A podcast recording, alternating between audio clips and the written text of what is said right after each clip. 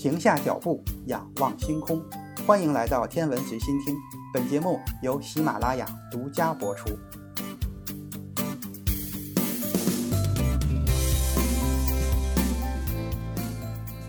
这一期节目，咱们接着来说说中国古代的天文学是怎样划分天区的。中国已知最早的对天空的划分方法产于汉朝，司马迁在《史记·天官书》中将天空分成了五大部分，也就是五宫，它们分别象征着五个方位。其中，中宫相当于北天极，也就是后来的紫微垣区域；其余四宫则是以赤道为中心划分出来的四个天区。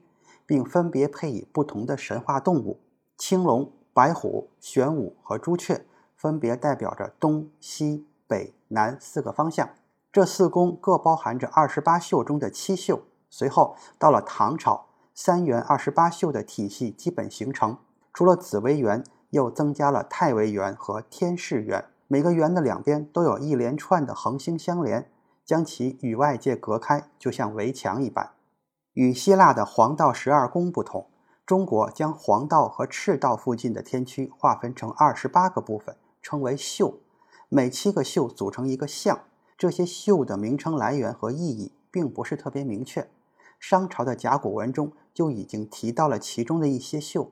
二十八宿的完整名单则最早出现在《淮南子》和司马迁的《史记·天官书》中，另外还出现在阜阳出土的二十八宿式盘中。长期以来，人们一直认为二十八宿有可能源自印度或者阿拉伯地区。印度也有月宿的传统概念，这里曾使用二十七宿那沙拉特以标记一个月中的每一天。另外，阿拉伯天文学中也有类似二十七或二十八个月占的用法。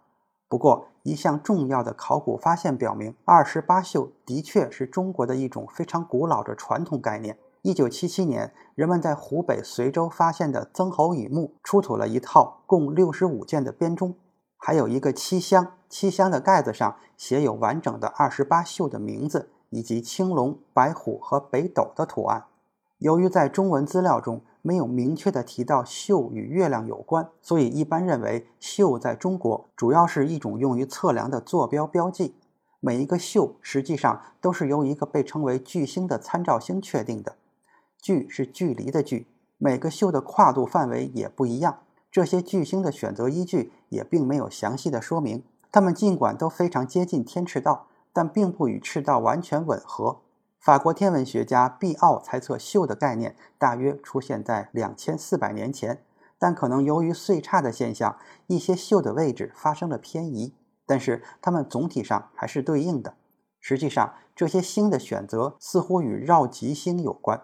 这样就可以知道它们在各宿中的位置，即便它们在这些星座中有时并不可见。二十八宿也时常出现在中国的其他星图中，比如在苏州石刻天文图上，各宿的分界线就延伸至环极区域，这在星图中表现是相当明显的。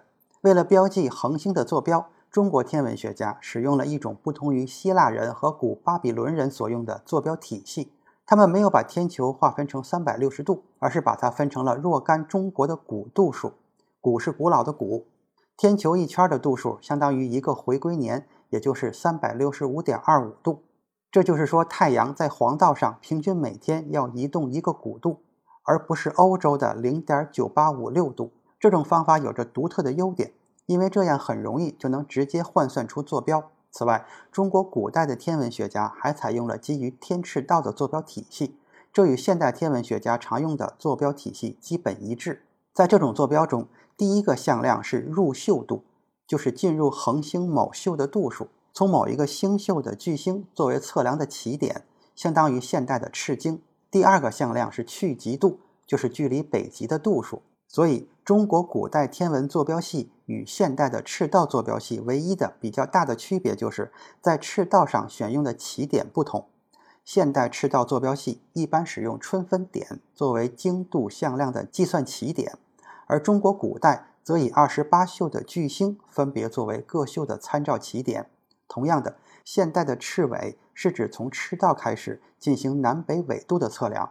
而不是像中国古代那样从极点开始测量，因此，现代的赤纬与中国古代的去极度是余角的关系，也就是去极度等于九十度减去赤纬。中国古代天文坐标系的另一个特点是使用百进制来表示角度，而我们现在使用的是六十进制。中国古代将一度分为一百分，再将一分分为一百秒。比如说，在公元一二八零年的星表中，玉衡就是大熊座 Epsilon 北斗七星之一。它的入宿度为枕宿十一度三十分，去极度则为去极三十一度九十分。最后总结一下，中国古代天文坐标系相当于现代的赤道坐标系，它是建立在地球赤道基础之上发展而来的坐标体系。中国古代的赤经和赤尾分别是以各宿的巨星和北极作为起点进行测量的。今天的天文随心听就是这些。咱们下次再见。